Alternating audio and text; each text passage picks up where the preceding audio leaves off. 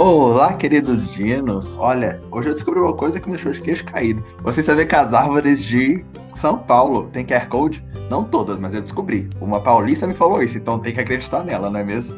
É uma paulista, né? Não sei quem. Nesse episódio aqui é difícil. Não tô citando nomes, entendeu? É, oi, gente. A minha tartaruga se chama Tortuguita. É isso. Achei chique, mas tem problema de direitos autorais isso aí. Cuidado, vai ser. É verdade, não espalhem isso. Boa noite. É, maconha não destrói neurônios, ela cria novos. Interessante. Que a gente vai descobrir esse episódio. É, tartarugas, maconha, temos vários assuntos. então, gente, é, hoje, no dia da imunização, eu já tomei a minha primeira dose. E vocês vão tomar as suas quando puderem, hein? Se imunizar. Virou jacaroa. É. Ai, a gente. Adorei.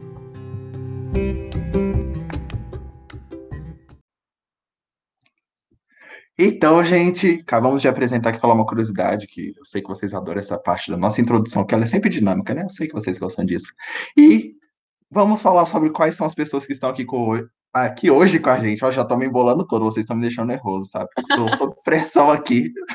É porque vocês são muito lindos, entendeu? Aí vocês me deixam tímidos. Ah, poxa. Fofíssimo. Mas então, gente, vamos se apresentando aí. Começa falando qual é o nome de vocês, qual universidade, qual região vocês são. A gente tá na mesma região. Mas qual cidade vocês são? Bom, eu vou começar. Eu sou a Bruna, eu sou a diretora de RH da FENEB e eu sou de São Paulo, na cidade de Salto, especificamente agora. sou o Robson, moro em Conselheiro Lafayette no momento, e eu sou da UFSJ do campus CAP, em Ouro Branco. Para quem não lembra de mim, eu sou a Tainá, eu sou a atual vice-presidente da FENEV e eu moro em Ouro Branco, também sou da UFSJ do campus Alto Paraopeba, que também é de Ouro Branco. Que cidade linda! Gente, aqui, ó, vocês me conhecem, não é mesmo? Essa voz linda que tá sempre com vocês aqui. Eu me chamo Gabriel, eu sou de Conselheiro Lafayette também. Faço engenharia de bioprocesso na UFSJ, né, Campus Alto Propeba, e vocês veem que a gente tá com bastante clubismo aqui, né, porque tá sempre mineiros e sempre gente da UFSJ, olha. Desculpa, FENEB, a gente tá aqui, a gente tá marcando presença mesmo, a gente ama aparecer, é verdade. e hoje, inclusive, falando em aparecer, a gente vai falar sobre um assunto que às vezes ele é muito polêmico, mas é que às vezes ele tem que ser falado, porque a gente, como pesquisadores, a gente, como cientistas, e a gente, como futuros engenheiros de bioprocessos, a gente tem que falar sobre essa questão de pesquisa. Então, como vocês veem no título, a gente vai falar sobre a cannabis, cannabis medicinal, que, para quem não sabe, é, é utilizada em tratamento de doenças, é, é usada em tratamento, a gente vai falar ao longo do episódio, mas é voltado para a pesquisa científica da planta para usos medicinais e usos científicos. Então a gente falar bastante sobre isso. Inclusive, é, vamos falar um pouquinho antes, para sintonizar vocês, sobre o panorama de como é que é a pesquisa no Brasil, né? A gente tem um episódio justamente falando sobre isso, mas eu queria até perguntar para vocês, é, é, a Bruna, acho que não estava no nosso episódio de pesquisas. Ah, tá, eu acho que você não estava. Ah, você estava sim. Você não estava. Hum, não sei. Já a memória tá ruim, gente. Mas vamos falar um pouquinho também como é que é na, na, na, nossa região, na nossa universidade, a pesquisa científica, porque a gente sabe quanto que está sofrido na né, vida de pesquisador, é tá um perrengue, gente. Mas bora lá, como é que é a pesquisa na universidade de vocês? Ah, na minha universidade eu sei que assim, qualquer professor que eles são super abertos, então a gente chega lá, olha, eu estava muito interessada em fazer uma pesquisa sobre essa área, sabe? Eu já cheguei a falar com uma professora sobre, ah, eu quero estudar sobre a área de saúde, que tipo de pesquisa que você faz, e a gente normalmente eu, eu gosto de fazer isso, de pensar de que os alunos podem construir em conjunto com os professores uma pesquisa, sabe? Tem uma ideia, tem um problema, eu quero aprender a solucionar ele. E tem vários professores que são abertos a isso na minha universidade lá na Unis. Então, eu acho muito legal isso, pelo menos, tipo. Mas, né, além, por mais que né, isso aconteça de uma forma aberta, nem sempre a gente consegue bolsas, né, e esse tipo de coisa. É muito seletivo, né, e a gente não tem muita verba para isso. Então tem que ter o tempo e a disponibilidade, porque normalmente a maioria das pessoas que eu conheço na minha universidade que fazem os, as pesquisas, eles fazem por voluntariado e não ganham nada com isso, que é um problema. Mas eu acho que ainda é uma oportunidade, mesmo assim.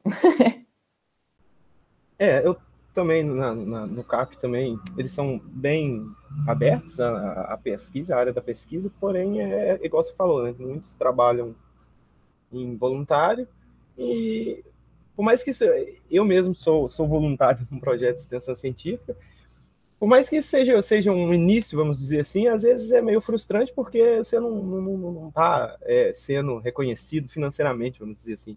Mas ter essa opção de só de você poder levar qualquer tipo de debate para dentro de uma universidade ou para dentro de, de qualquer que seja a área, já, já é muito interessante, porque sem esse primeiro debate a gente não tem mais nenhum. Né? Com certeza. Então, é, como o Robson já falou, né, aqui no campus a gente tem várias linhas de pesquisa. É, eu acho isso super, super bacana, porque assim, as dificuldades são inúmeras. Para quem mora no Brasil, né, gente? Morar no Brasil é uma dificuldade, no, na realidade que estamos agora. É, ainda mais na pesquisa, que a gente que é do meio científico, a gente sabe o quanto desvalorizado a gente está sendo, né? O quanto desvalorizados os profissionais estão sendo, e eu acho que os professores que continuam batalhando por isso e os alunos que buscam participar disso são, assim, heróis de, de, de outra galáxia, porque realmente não é fácil se manter animado é, para realizar pesquisas dentro dessa realidade. É, não é legal você né, ter que escolher, às vezes, é, ou trabalhar ou poder participar de uma pesquisa porque não tem bolsa. Então, assim, é, eu estou ingressando nessa questão da pesquisa da iniciação científica. Eu fiz muita questão de, de extensão, que também é muito legal, mas a questão da pesquisa mesmo é pouco valorizada no Brasil. E, infelizmente, muitas pesquisas que começam a ser desenvolvidas aqui têm que ir para o exterior para terminar. Então, assim, o Brasil não leva o reconhecimento por aquela pesquisa porque ela não foi finalizada aqui. E aí ela vem com o nome de outra universidade grande que a gente conhece lá do exterior. E aí o Brasil fica ali, né, naquele lugar que a gente sabe onde ele é, onde ele está. Brasil merece o topo. E falando em topo, assim, já falando da minha experiência assim, de pesquisa, puxando já para minha universidade aqui, desculpa, Bruna, mas a gente aqui já estava falando dela, Minoria. então eu vou puxar, que o nosso campus ele é muito voltado, às vezes, para a área da saúde. Então tem bastante pesquisadores que ele buscam ir para essa área de saúde. Eles são bem abertos a buscar sempre novas pesquisas, abordar novos temas que eles são polêmicos, igual a gente vai falar hoje nesse episódio. E acontece que muitas vezes esses pesquisadores enfrentam uma certa burocracia para conseguir alguns objetivos de pesquisa. Então, como um pesquisador, né, assim, em síntese, é uma pessoa muito curiosa, uma pessoa que tem sempre que testar para trazer o bem para a humanidade. Às vezes alguns não trazem, mas o, o objetivo principal dos pesquisadores é tentar trazer uma solução, alguma coisa benéfica para a sociedade em geral. E um dos assuntos que ele geralmente é muito polêmico e gera muito debate é o uso de uma planta cannabis para pesquisas científicas. Então, a gente sabe que em muitos anos, muitos anos, ela já é utilizada para tratar algumas doenças, é, a gente vai citar aqui ao longo do episódio algumas doenças que é, é, apre, apresentaram bastante indícios, que tem alguns princípios ativos que ela pode tratar, mas a questão da burocracia é uma coisa que, assim, é um entrave muito grande para pesquisa científica no Brasil, né? Vocês já chegaram a passar em alguma coisa que é, a burocracia impediu, assim, já puxando o gancho do nosso assunto, para a gente falar que a cannabis ela enfrenta esse desafio científico aí, esse, esse desafio da sociedade, né, de saber como é que a gente vai lidar com isso. É, Robson, você tinha falado, conversado com a gente também sobre alguns pesquisadores. Você puder citar o nome de algum desses pesquisadores que já fazem pesquisa científica voltada para cannabis também seria ótimo. O pessoal às vezes já quer fazer uma consulta, quiser fazer uma pesquisa, aí eles já começam. É, então, eu tenho alguns aqui, né? O, Dr. Sirdata Ribeiro é um, um neurocientista brasileiro que, que, em questão de pesquisa científica envolvendo a cannabis, é exemplo mundial. Né? A gente tem o Dr. Carlini também, o Eduardo Carlini, se eu não me engano. Se eu estiver confundindo algum nome, gente, vocês me desculpem, porque realmente são muitos nomes e às vezes são meio confusos. Mas o, o Dr. Carlini ele já faleceu no, no, não sei se foi ano passado ou início desse ano, mas ele também, junto com o Rafael Mechulan, que é um pesquisador é, israelense, eles que, por curiosidade também, o, o doutor Carline, que começou os primeiros é, descobertas sobre o sistema endocannabinoide, sobre como que funciona, sobre epilepsia principalmente. Ele sempre, a linha de pesquisa dele, pelo que eu já ouvi falar, foi nessa área, sobre os efeitos da cannabis em epilético. Entendeu? Então, ele, ele é um exemplo. Dentro da UFSJ também, eu descobri isso essa semana, a, a professora Vanessa Stein é uma, foi a primeira é, mulher pesquisadora brasileira a conseguir um direito de cultivo para pesquisa. É o que eu acho muito, muito lindo, muito interessante. E já linkando com isso, para a gente ver que, às vezes, essa dificuldade, essa burocracia para a gente querer é, é, estudar, essa que é a verdade. A gente tem que enfrentar preconceito e, e dificuldade. A professora mesmo, essa professora Vanessa, a gente, ela estava falando que no momento a linha de pesquisa dela é só bibliográfica, justamente por causa disso, entendeu? Não, não, você não, não tem uma liberdade para poder é, pesquisar, entendeu? Eu acho isso muito um atraso de, de, de vida, na verdade, né? Inclusive, eu tinha visto que a USP ela é uma das maiores produtoras de artigos científicos voltados para o tema. Então, vocês veem que a pesquisa brasileira tem um potencial, assim, gigantesco. A gente tem universidades sensacionais que elas podem abordar esse tema de uma, uma maneira correta, né? Uma maneira, é, sim, seguindo as diretrizes do governo, seguindo as diretrizes da, lei e ainda trazer resultados sensacionais que vão alavancar bastante a pesquisa no Brasil, que eu tenho certeza que quanto mais a gente pesquisa, mais a gente descobre. Então, é, pelo que eu estava lendo sobre as questões burocráticas da cannabis ativa, né?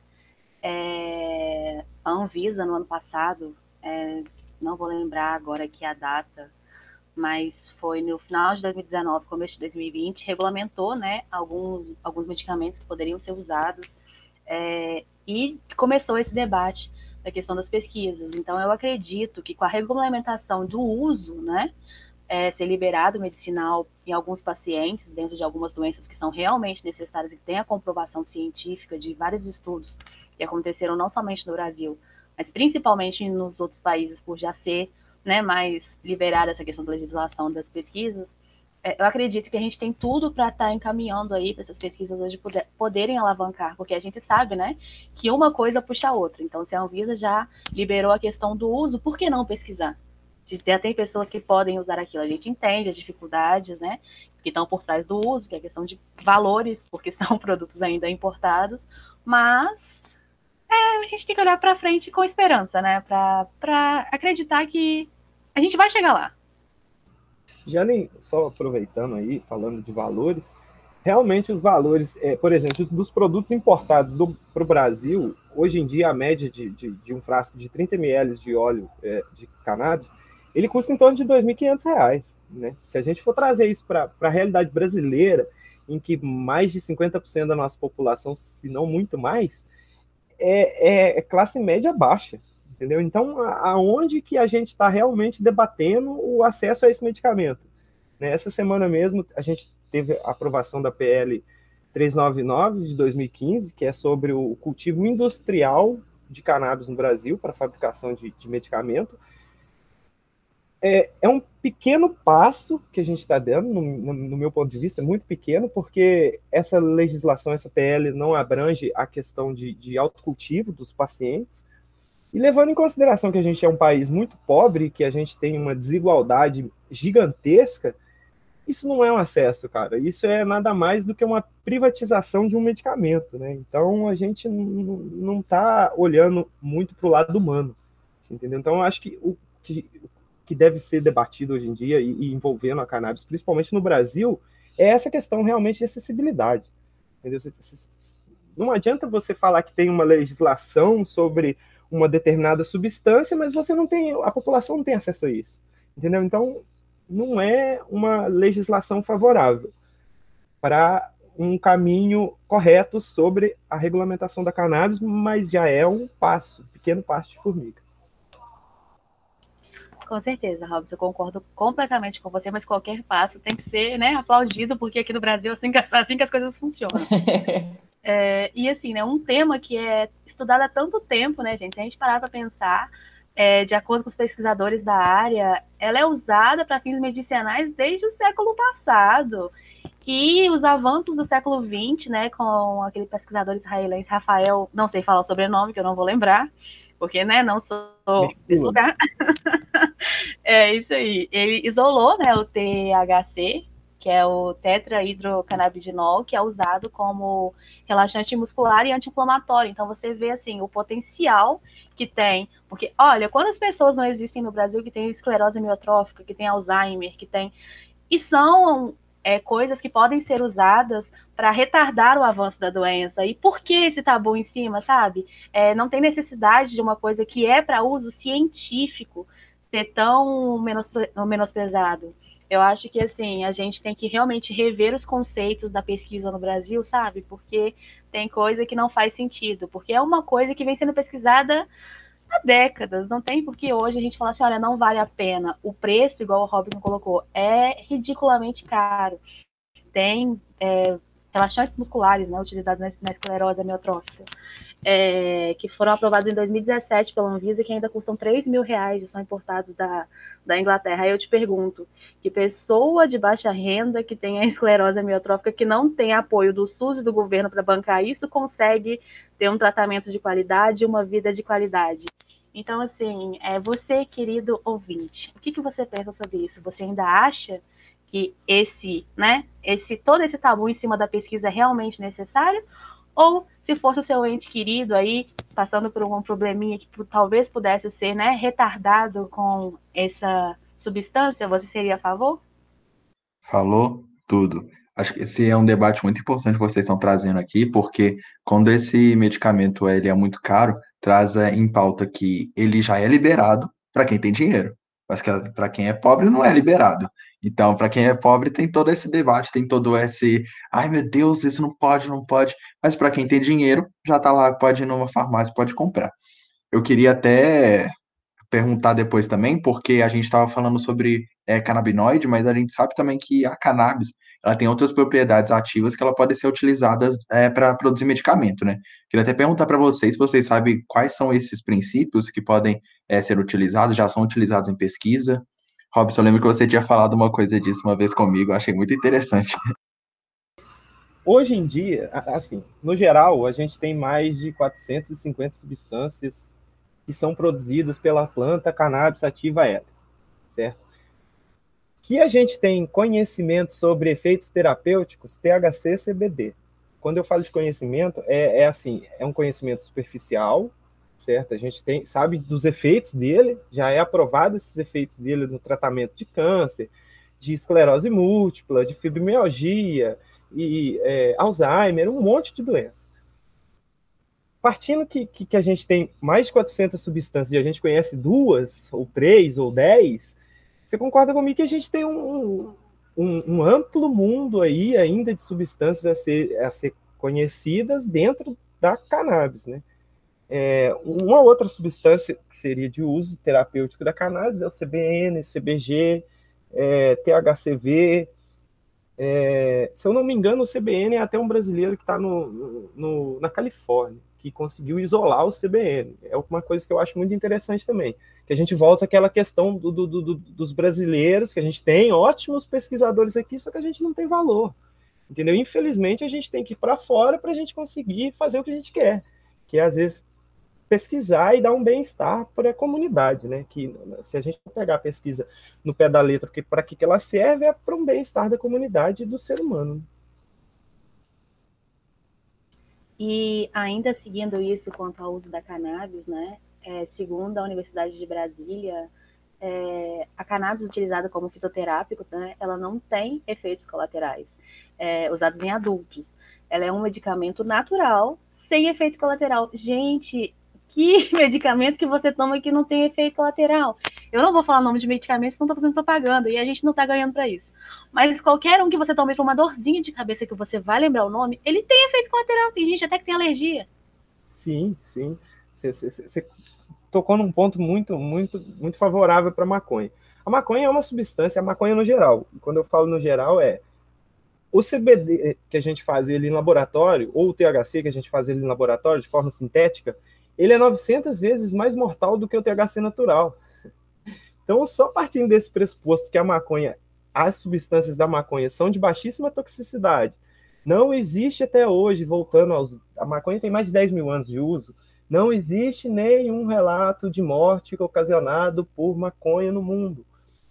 Por que ainda a gente tem que é, falar sobre essas coisas, entendeu? Eu acho que, que esse tipo de, de, de, de, de, de, informação já é mais do que, do que concreta, entendeu? Não, não tem como a gente ficar negando, eu também não estou aqui para fazer propaganda de nenhum medicamento, mas enfim, o próprio medicamento anestésico, analgésico que você falou para dor de cabeça é em torno de 100 mil mortes por ano. Maconha não tem nenhum, entendeu? Então, por que ainda não é, abrangir essa, essa, esse medicamento para milhões, trilhões de pessoas, entendeu? É, gente, exatamente isso. É, um ponto que vocês falaram muito é sobre essa questão de fuga de cérebros. É, fuga de cérebros é uma coisa muito frequente na pesquisa brasileira, porque muitos pesquisadores sensacionais, eles têm que sair do Brasil para conseguir fazer umas pesquisas, sabe? Porque a gente, além de não ter verba, tem uma burocracia gigantesca que a gente já estava falando. Então, imagina, você é um pensador, você sabe que você é super inteligente, você sabe que tem diversas ideias que você quer implementar para ajudar a sociedade, aumentar seu nome também como pensador, e não pode fazer no Brasil. Por quê? Por causa de todos esses entraves. Mas, né, acontece, infelizmente. Eu ainda tenho muita esperança que um dia isso vai mudar. Por enquanto que não muda, né, a gente tá aí lutando para mudar. E, gente, vocês estavam falando bastante sobre essa questão de usar medicamentos, alguns princípios ativos, mas é quais doenças que esses medicamentos podem pode ajudar? Eu vi também que algumas doenças, é, não necessariamente elas são tratadas, mas as consequências dessas doenças. Por exemplo, alguns ataques epiléticos, algumas convulsões, que ela pode ser útil para tratar essas consequências de doenças. Então, eu queria saber se vocês chegaram a pesquisar, dar uma olhada em quais doenças que pode, pode contribuir nesse tipo de medicamento e também isso já ajuda a mostrar a importância da pesquisa voltada para esses princípios ativos. É, então, é, eu estou acabando um curso agora de sistema endocannabinoide pela Unifesp. É um curso lindo. Quem quiser vai começar o sexto agora. Corram lá e façam suas inscrições, porque tem tudo a ver com biotecnologia. Fica a dica aí para todos os bioengenheiros na podosfera. É, Sobre doenças, então, a gente, a gente tem desde o autismo infantil até o Parkinson, né? A gente trata, se tratando de sistema endocannabinoide, o CB1 e o CB2, que são os receptores, né? Como é que eu vou falar? É, mais voltados para os endocannabinoides, a gente tem o sistema nervoso periférico e o sistema nervoso central. A partir do momento que a gente tem o sistema nervoso como alvo, a gente pode tratar aí um espectro enorme de doenças, né? Desde dor até depressão, distonia, esquizofrenia, fibromialgia, paralisia cerebral, Parkinson. Então a gente tem um, um amplo é, espectro realmente de doenças que a gente pode tratar com uma única planta, né? A partir só da, da formulação adequada desses medicamentos. Quando a gente fala de uso medicinal de maconha, que eu acho que ainda está um pouco obscuro na nossa sociedade, é a partir do momento que isso faz bem, entendeu? E, e é comprovado que isso faz bem e dá uma qualidade de vida para qualquer que seja pessoa, a gente não, não pode deixar que o preconceito tome conta disso, porque tem gente sofrendo. É a mesma questão da, não sei se vocês estão acompanhando, mas a CPI da, da pandemia. E a partir do momento que a gente está tá, tá esperando para ver se vai tomar vacina, tem gente morrendo. Você entendeu? E é a mesma coisa da cannabis. A partir do momento que a gente está esperando para ver o que, que pode e o que, que não pode, tem gente sofrendo, tem gente morrendo. Isso não, não, não é saúde pública, né? Mas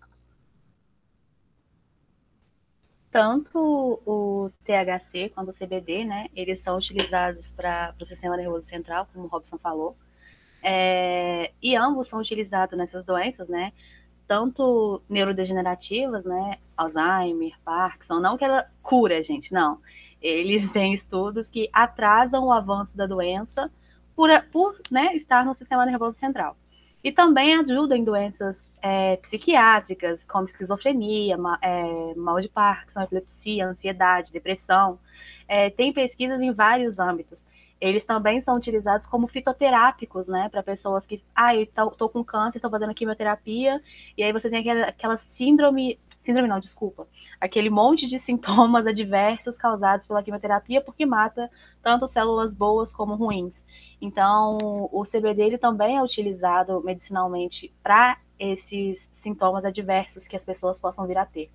Então, assim, o leque de atuação de, desse princípio ativo, né, da cannabis ativa, é muito grande. Então, se a gente parar para dar um Googlezinho, que seja na palavra cannabis ativa medicinal e doenças, você para ali, você lê, você fala assim, gente, por que não investir na pesquisa, sabe? Eu acho que, assim, tudo, né, toda pesquisa que envolve um tabu em cima, é, como qualquer outra área da vida, tem aquele medo, aquele receio. Mas se a gente parar um pouquinho de, de se, se segurar na ignorância, né, e pesquisar mesmo, abrir a mente, falar assim, ah, vou, fazer, vou dar um Google ali e vou ver o que, que eu acho sobre artigos da área, sobre isso.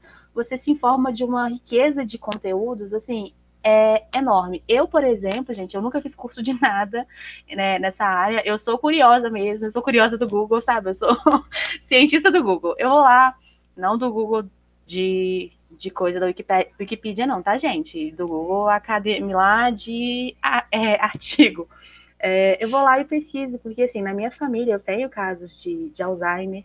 E assim, é uma coisa que eu sei que, né, se fosse liberado, se fosse acessível é, os preços, talvez a gente não estivesse passando por tantos problemas. Eu acredito que, assim como eu, muitas pessoas têm alguém na família com essas doenças degenerativas, né? Então, assim, é uma coisa mesmo para se pensar e para, por que não ajudar, né, a, a, tirar um pouco dessa burocracia da pesquisa? É, Nossa, com certeza.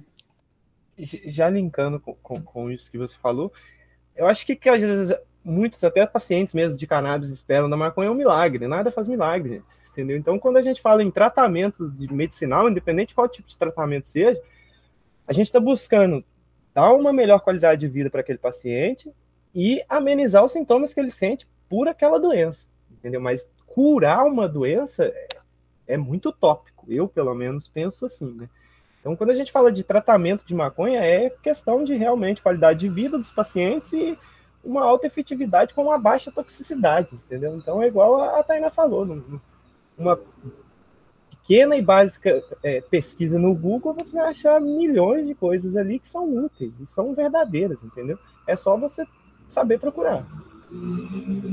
É, e Robson, e que nem a gente pensa, né? Que nem você disse, não vai curar, mas, por exemplo, uma pessoa que tem epilepsia 70 vezes por ano, se ela tem o tratamento, ela pode diminuir esse número para 27, gente, de 70 para 27 convulsões por ano, sabe? Existem anticonvulsivos e eu já é, vi um remédio anticonvulsivo. É, e assim, sabe, é que nem a Thay começou falando lá do início do nosso podcast. Tipo, você já viu a bula desses remédios, tanto de efeito colateral que tem? Então, tipo, mais uma vez, para a gente se convencer de que, tipo assim, pode mudar muito a vida de alguém, entendeu? Pode, sabe, melhorar a qualidade de vida e realmente, tipo, mudar o dia a dia da pessoa mesmo. E sabe uma coisa interessante? Eu vou até voltar no dos primeiros assuntos que a gente começou falando nesse podcast a questão da burocracia. Por que, que eu falo isso? Porque acho que 98% da pesquisa brasileira ela é desenvolvida em universidades públicas. Então, a gente imagina, o governo tem o domínio dessas universidades, tem o domínio do que os pesquisadores estão fazendo, tem domínio do que entra e do que sai da universidade. Então, é basicamente não é ele que, ele que compra os reagentes, ele compra tudo. Por que não seria mais fácil de regulamentar ao invés de proibir? Acho que é você pular para o caminho mais fácil, que ah, proíbe. Tem gente contra, proíbe. Do que você dar uma olhada, você pesquisar como pode regulamentar para pesquisadores sérios terem acesso a essa pesquisa, poderem desenvolver e fazer os testes que devem ser feitos, assim como todos os outros medicamentos que são feitos, gente. Vocês falaram aí, nos no Estados Unidos, né, acontece bastante de muitas pessoas viciarem em opioides. Então, são, rem são remédios que são, assim, livremente distribuídos. Distribuídos não, que Estados Unidos é tudo pago. Mas são remédios que eles têm fácil acesso e eles, assim, completamente pode destruir a vida de uma pessoa por causa dos efeitos colaterais. Então, a pesquisa é, voltada para cannabis também poderia auxiliar, poderia, né? Porque pesquisa a gente é sempre assim, a gente não, não dá certeza, né? A gente vai no poderia, poderia e vai pesquisando até ver se é verdade ou não. Mas é uma, seria uma possibilidade que a gente está descartando por questão do, preconce, do preconceito. Regulamente, porque é, tem muito para sair daí dessa pesquisa, sabe? Nossa, uma coisa que agora eu pensei a respeito, porque não só é importante essa regulamentação por conta. A gente falou de todos os problemas possíveis, né? Mas uma coisa que acontece muito no Brasil, que é uma coisa que muitos professores meus na faculdade falaram para mim que assim é errado, E a gente não aceita como sendo errado, né? Que é a automedicação. Todo mundo aqui se automedica. Tô com uma dor de cabeça? Toma o remédio. Você toma, você não vai até o médico, principalmente agora na pandemia, ninguém vai até o hospital para falar disso, entendeu? Todo mundo se automedica. Então, assim, como é que as pessoas, sabe? A pessoa tá tendo, sei lá, qual doença, qual problema, né? Ela vai se automedicar em casa. E os problemas que vão agravar depois disso, sabe? Porque não tem a cannabis medicinal para, né, tipo, é, melhorar os sintomas, é, melhorar a qualidade de vida da pessoa. Sei lá, tipo, me veio na cabeça agora, tipo, é um grande problema, né? Só, só um conselho para os amiguinhos, né? Já que a Bruna levantou essa, essa peteca aqui, e eu, como, né, ex-graduanda é, de farmácia, é, vocês não querem procurar um médico, procura um farmacêutico. Não tem ninguém que entenda mais de medicamento do que o farmacêutico, sabe? Chega na farmácia ali do seu Zé e fala com ele: Ô, seu Zé, eu tá, tô com isso, isso e isso, o que, que você acha que pode ser? Cara, você tem uma pessoa que vai te indicar desde o medicamento certo até um chazinho para você tomar em casa, porque isso é só uma tosse que vai passar, é farmacêutico. Então, assim, para de se medicar, você vai se matar, cara. Não tem necessidade, entendeu? Obrigada, podemos voltar para o tema. um desabafo. Esses farmacêuticos. Ex-farmacêuticos. Mas é isso mesmo, gente, que vocês falaram. É, já, então, falando que a informação, ela cura todas as doenças, assim, da, da mente das pessoas, né? Quase todas. Mas, informação busca informação. Assim como diz ET Bilu, busquem conhecimento. E falando em conhecimento, é, Robson, você tinha falado sobre a questão de um curso que você está fazendo. Eu queria que você falasse um pouquinho de onde que você encontrou nesse né, curso, onde que pode encontrar mais cursos. Eu sei que está tendo alguns webinars, algumas palestras que o pessoal está oferecendo, porque tem muitos pesquisadores divulgando conteúdo científico, até no YouTube, quando a gente estava pesquisando para fazer esse episódio, tem bastante conteúdo lá. É, você sabe, assim, alguma coisa que está rolando por esses meses, assim, alguns pesquisadores que estão fazendo esse projeto de divulgação? Então, é, sobre o curso que eu estou fazendo, é, é, da Unifesp, é um curso de extensão, ele é gratuito para quem se cadastrar, se quiser o certificado, só responder os formulários, de presença e você tem. Ele é um curso mais voltado para informativo mesmo, informação da população, né, que eu acho que é, é essencial, né? E sobre pesquisadores, é, é, aqueles nomes todos que eu citei antes, e sobre seminário, eu tô essa semana também eu estou participando do Cannabis Affair, que seria um dos maiores seminários em questão de, de, de do assunto cannabis, né? envolvendo tanto a ciência quanto a, a indústria, quanto a cultura canábica em si, é um negócio muito interessante, e, e, e a, o bem-estar da população. É, realmente tem muito material, tem muito material, é muita gente boa que tem, e, assim, de imediato, o, o que eu aconselharia, né, ou indicaria para quem está iniciando, quer buscar um pouco mais, é busca alguns documentários, igual a gente tem o Cortina de Fumaça, que é um documentário brasileiro, se eu não me engano, tem o ID, que é um documentário da CNN, se eu não me engano, também, que é ótimo documentário, e tem um, um brasileiro que é sobre sobre o início dessa, dessa regulamentação da maconha que a gente está tendo hoje, que é sobre umas mães que, que, que, tá, que correram atrás do, do direito para tratar os filhos. Entendeu? Então a gente teve que ter mães, literalmente, praticamente indo presas para a gente poder ver que aquilo é um medicamento. Entendeu? Então, informação, sempre.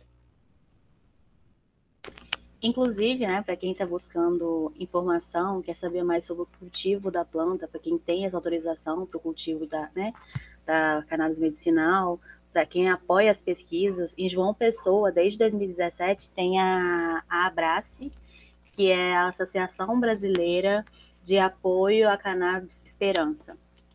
É, o Cassiano Teixeira, ele fundou em 2017, porque ele conseguiu o uso para a mãe dele, desde então ele faz pomadas e, e mais alguma coisa, acho que é óleos, se eu não me engano, é, para a população que faz uso medicinal desse, dessa, desse medicamento à base de cannabis, além de também ser um grande apoiador da, da pesquisa da, da cannabis no Brasil. Então, assim, é ali em João Pessoa. não sei de onde você está me ouvindo, mas é ali. Se você quer informação, entra no site, é, manda mensagem para eles, eu tenho certeza que eles vão te responder, porque assim como quem está iniciando, ele também teve que passar por essas questões que a gente levantou aqui no começo. E hoje tem é, essa, essa, não sei se é uma empresa, se eu posso chamar assim, porque é uma, uma ONG, Organização Não Governamental. É, não é empresa. É, então, assim, dá uma pesquisada. Dá um Google que acha muita coisa, muita coisa além dessas indicações da gente. É, as associações do Brasil, elas não podem ter nenhum tipo de, de, de, de lucro, né? O único, o único é, dinheiro que elas podem envolver é para pagar os próprios gastos da associação. Hoje em dia, no Brasil, se eu não me engano, a gente tem mais de 30 associações né, espalhadas por todo o território nacional. São a melhor opção hoje em dia, em, em questão de tudo que a gente tem para os pacientes, as associações, no meu ponto de vista, são a, a melhor saída. Porque você tem um, um, tanto um acompanhamento terapêutico sobre o efeito daquele, daquele medicamento ou não, quanto um acompanhamento psicológico, que eu acho que na nossa medicina atual é um negócio que a gente não, não, não fala muito, né? Que por mais que às vezes você está tratando um paciente, por exemplo, um paciente em terminal de câncer, por mais que às vezes ele está fazendo um tratamento ali com cannabis e está indo bem, mas ele tem um psicológico um pouco, um pouco ruim, vamos dizer assim, porque pô, o cara está morrendo, né? Então fica meio complicado você, você não acompanhar, você não ter um, um, uma parte humana realmente desse tratamento, porque é, só porque não, não, não posso falar sobre o assunto, né? Então, assim, as associações hoje em dia são um exemplo no Brasil sobre questão de cultivo no geral, e sim, elas são a única saída para a população mais, mais carente. Entendeu? Tem alternativas, pessoal. Olha só. A questão é procurar e se informar. É, eu estava assistindo um documentário do Drauzio Varela. Drauzio Varela, gente, é a meta de profissional, sabe? Aquele profissional que você pensa, médico top, Drauzio Varela. A gente já associa o nome. Então, uma da, das palestras dele era junto com uma pesquisadora da USP, gente. Muito interessante, tem no YouTube de graça. Vocês depois dão uma olhada lá. E ele fala também que, dependendo do caso, a Anvisa não cria tantas barreiras assim, sabe? É, é, claro, é difícil, né? A gente sabe, a gente está falando isso ao longo do episódio todo, mas em é, alguns casos específicos, a Anvisa pode auxiliar, porque a Anvisa, ela também não tá, a gente às vezes cria um monstro da Anvisa. A Anvisa não foi criada para prejudicar ninguém, ela foi criada para avaliar é, a questão de se não vai prejudicar a saúde das pessoas, se é uma coisa benéfica ou não é. Às vezes a gente pode concordar ou não, mas o órgão está lá para ele fiscalizar para ele ver o que, que pode ou não pode para a sociedade. Então, muitas vezes, algumas pessoas elas recorrem à Anvisa e a Anvisa permite. Então, às vezes é, é interessante a gente buscar também, não ter só esse preconceito também que o governo é o, o demônio das coisas assim, que ele vai demonizar tudo, mas às vezes ele pode ajudar também. Então, é, achei muito interessante. Vou até dar uma olhada nesses pesquisadores que vocês falaram, esses cursos aí, esses treinos da Netflix aí, ó, interessante. Ó, fazendo merchan pra Netflix, todo episódio a gente faz um merchan falar, pra Netflix. Eu ia viu? falar, todo episódio. Patrocinar a gente que é bom nada. já, já que é da Netflix, Disjointed, procurem lá também, que é um, é um documentário um pouco mais, mais cômico, mas enfim, tem tudo a ver com a cultura canábica e tudo que a gente tá comentando aqui. Netflix. Olha só, Netflix. Hum só dá nada. Mas, gente, agora eu sei que vocês se informaram bastante nesse episódio. Eu queria saber se você, o pessoal que está aqui né, na reunião, não vocês, que vocês não vou ouvir vocês, que vocês estiver falando aí. Mas eu queria que vocês fizessem as considerações finais de tudo que a gente aprendeu aqui hoje, tudo que a gente absorveu. A gente falar um pouquinho sobre a pesquisa, o que, que a gente pensa assim. Será que no futuro vai mudar? Será que não vai mudar? a gente pode discutir sobre isso. Então, eu queria saber de vocês quais são suas considerações finais sobre o tema que a gente abordou hoje. Bom, minhas considerações finais é meramente que você, ouvinte, se você tem interesse em fazer alguma pesquisa para melhorar a qualidade de vida de alguém com alguma doença, pelo amor de Deus, vá, faça, explore, explore o potencial da cannabis medicinal e promova uma, promova uma mudança, né? Porque os bioengenheiros também têm um papel ativo na sociedade e muito importante para melhorar a saúde. Então é isso, gente. Explorem o potencial da cannabis medicinal. Eu estou fazendo gestos com as mãos aqui com o meu dedinho e eles estão rindo de mim, mas tudo bem. É para intensificar, gente. é, tô mandando. Bom, eu queria agradecer primeiro a Unifesp por ter né, disponibilizado esse curso sistema endocannabinoide. Fazer minha homenagem, deixar minha homenagem aqui ao Padre Ticão, que faleceu no início desse ano também, que foi um, uma pessoa que levou esse assunto para a comunidade. Agradecer a professora Dani, que foi uma pessoa maravilhosa na minha vida. Se não fosse ela, eu nem sei se eu estaria aqui hoje. É, o Dr. Paulo, que é o meu médico que me acompanha sobre o tratamento da cannabis. O da Boa Brasil, o Grupo Rede Canábica, Kiltiano, Dr. Belém, tem, tem milhões de pessoas aí que, que, que, se eu for agradecer a todos aqui, acho que eu vou ficar mais uma hora. Né? Mas agradecer a FENEP também por, por ter me dado essa oportunidade, essa, essa, esse assunto que tem que ser debatido e é muito polêmico. E muito obrigado a todos e pesquisem e se informem. Então, minhas considerações finais. Nossa, que, que né? Final de TCC isso aqui. É... Vamos lá, então. É, eu... O seu ouvinte só uma banca, tá? Cuidado. é isso. Gente, por favor, preciso formar. É... Então, vamos lá. É, eu acredito que, como qualquer coisa, né? A cannabis ativa, medicinal, é, se você quer pesquisar sobre detergente, se você acredita naquilo e você acha que você pode fazer a diferença, vai atrás. Você vai ouvir um não, você vai ouvir isso não existe, isso é difícil, é impossível. Nada é impossível se você acredita e se você correr atrás. É, na vida da gente, né, a gente vai passar por vários obstáculos, ainda mais estando onde a gente está, sendo sendo o quê? Pesquisador no Brasil. Então, gente, olha, o não a gente já tem. Eu brinco com todo mundo aqui, eu falei isso em vários episódios. O não a gente já tem. Então, busque a humilhação. Entendeu? Corre atrás daquilo que você acredita e, e, vai, cara. Se você tá com a cara no muro, tenta de novo. Tenta. A vida é feita de tentativas. Uma, uma hora você acerta, sabe? Então, assim, é, se você acredita que esse é o tema que você quer estudar, corre atrás, procure pessoas capacitadas. É, a gente, né, com poucas coisas que a gente falou aqui, a gente já deu para vocês o caminho, né, de, de ir atrás desse tema. É, e assim como o, o Cassiano abriu essa ONG em João Pessoa, eu acho que assim, o nome foi perfeito. Abrace. Abrace aquilo que você quer e vai dar certo, sabe? Só abrace. Ai, lindo, né? Ai, que merchan. Pode, pode patrocinar a gente também, Cassiano. Né? Estamos aceitando. Qualquer patrocínio é bem-vindo. Exatamente. E, gente, eu vou seguir nesse mesmo caminho que a Thay foi, sobre é, caminhos que você pode fazer na pesquisa, porque muitos de vocês são universitários, muitas das pessoas que ouvem a gente são universitários. Então, quem que vocês podem perguntar? Seus professores. Tem muitos professores fantásticos. A gente está sempre exaltando os professores, porque a gente sabe quanto na universidade tem pessoas, assim, extraordinárias, sério. Então, o caminho, acho que um dos caminhos mais fáceis para quem está é, tá na universidade agora é buscar pessoas, professores que são capacitados, professores, é, doutores, que eles conseguirão acesso muito mais fácil do que você, que só bater, dando a cara a tapa assim para conseguir, sabe? Então, é, até o, o Robson falou que Dani é maravilhosa aí, sim, ela é maravilhosa mesmo. Procurem saber quem é Dani, vocês deveriam. Mas é, no geral, os professores eles estão lá para auxiliar a gente, né, em muitas pesquisas, às vezes polêmico ou não. Se não for possível, infelizmente não dá para fazer, mas eles vão correr atrás para tentar te ajudar a cumprir essa sua jornada aí que você quer muito pesquisar. Só uma coisa, né, gente? Minha despedida nunca é despedida de verdade. Eu nunca sei fazer consideração final. É, eu sempre volto. Mas é só porque eu esqueci de agradecer ao Robson por estar aqui com a gente, né? Por ter feito esse curso e estar tá compartilhando um pouquinho do conhecimento dele com a gente. É, de estar aqui, né? Disponibilizando o tempo dele, conversando, passando para vocês também um pouquinho do que ele aprendeu da, da, da, da cannabis, né? O, quais são os princípios ativos, aonde funciona, onde não funciona. Porque sem eles, realmente, a gente estaria aqui à base do Google e artigo. então, assim, é, foi um, um, pilar muito importante nesse, nesse podcast. A FENEB também agradece muito a você por estar aqui, tá? Obrigado a vocês.